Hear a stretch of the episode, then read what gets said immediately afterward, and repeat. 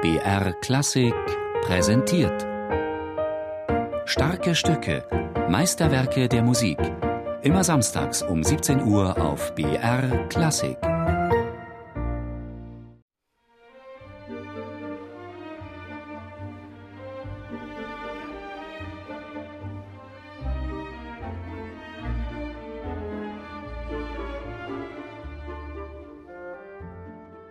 Im Juni soll ich das hiesige Buchdruckerfest durch Aufführung einer neuen Musik begehen helfen.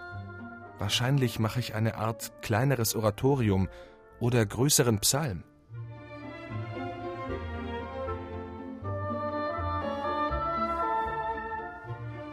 Leipzig 1840. Die Verlagsstadt bereitet sich auf die 400-Jahr-Feier zur Erfindung der Buchdruckerkunst durch Johannes Gutenberg vor. Im Rahmen dieses Festes soll natürlich auch Musik erklingen. Den Auftrag für zwei Neukompositionen erhält der Gewandhauskapellmeister Felix Mendelssohn Bartholdy. Neben einem weltlichen Festgesang für Männerchor und zwei Blasorchester verfasst er den Lobgesang, eine Symphoniekantate, wie er das Werk selbst später untertitelt. Am 25. Juni 1840 wird es in der Leipziger Thomaskirche uraufgeführt.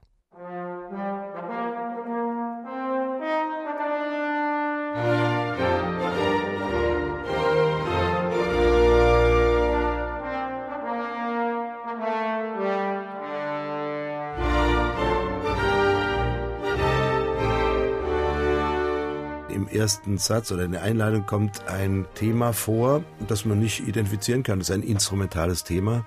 Und erst im Laufe der Symphonie stellt sich heraus, dass das ein Tableau ist für einen Text, der heißt Alles, was Odem hat, lobe den Herrn.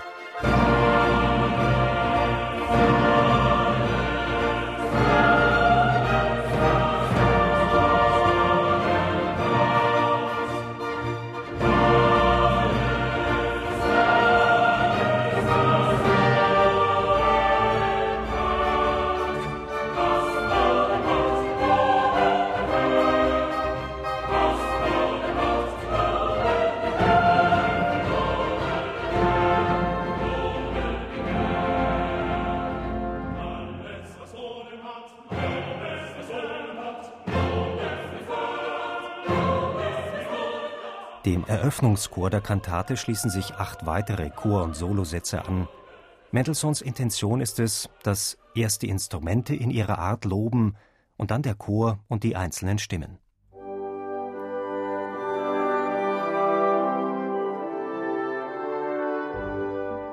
In der Textzusammenstellung des Kantatensatzes ist zunächst vom Lobpreis die Rede. Und nun kann man nicht die ganze Zeit Lobpreisen, das wäre musikalisch vielleicht zu wenig gegensätzlich. Und nun führt der Text über die Trübsal, sogar bis zur Furcht vor dem Tod und damit in die Nacht. Und in der Nacht fragt der Tenor, Hüter, ist die Nacht bald hin? Und in dem Moment kommt ein Sopran-Solo, das das Ende der Nacht verheißt, was vom Chor dann aufgegriffen wird.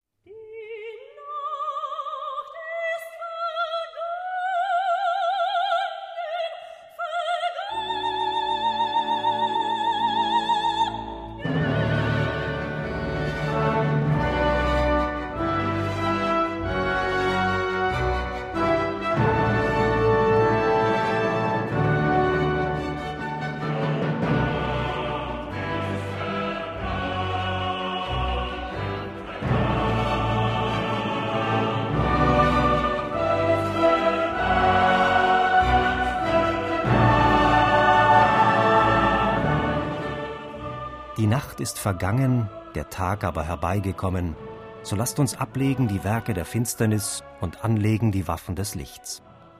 Dieser groß angelegte Chorsatz spiegelt die zentrale Aussage von Mendelssohns Lobgesang wider, den Triumph des Lichts über die Dunkelheit. Zum ersten Mal seit dem Eingangschor lässt Mendelssohn hier wieder das volle Orchester und die Orgel erklingen.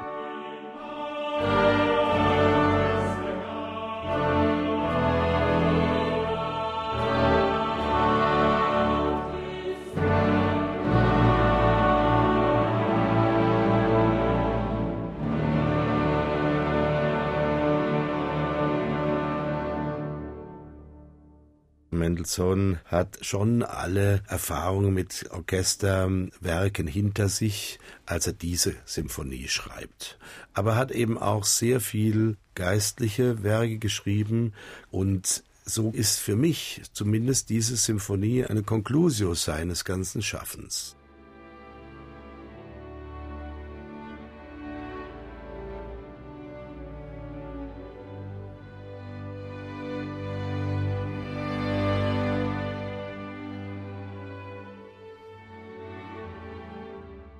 Zu Mendelssohns Lebzeiten gehört der Lobgesang zu seinen populärsten Werken.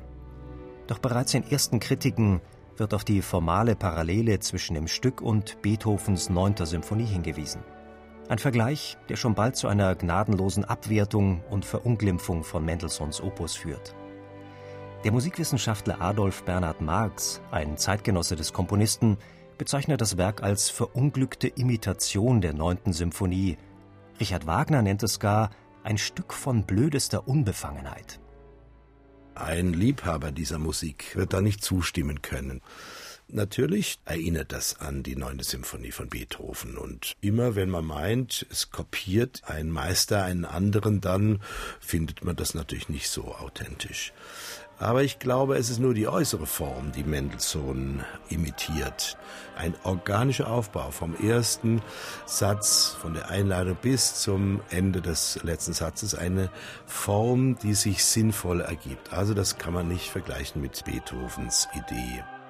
Mendelssohns Lobgesang, der 1841 als zweite Symphonie erstmals in den Druck geht, steht bis in die zweite Hälfte des 20. Jahrhunderts hinein im Schatten der italienischen und der schottischen Symphonie, ehe ihr im Zuge der Mendelssohn-Renaissance wiederbelebt wird.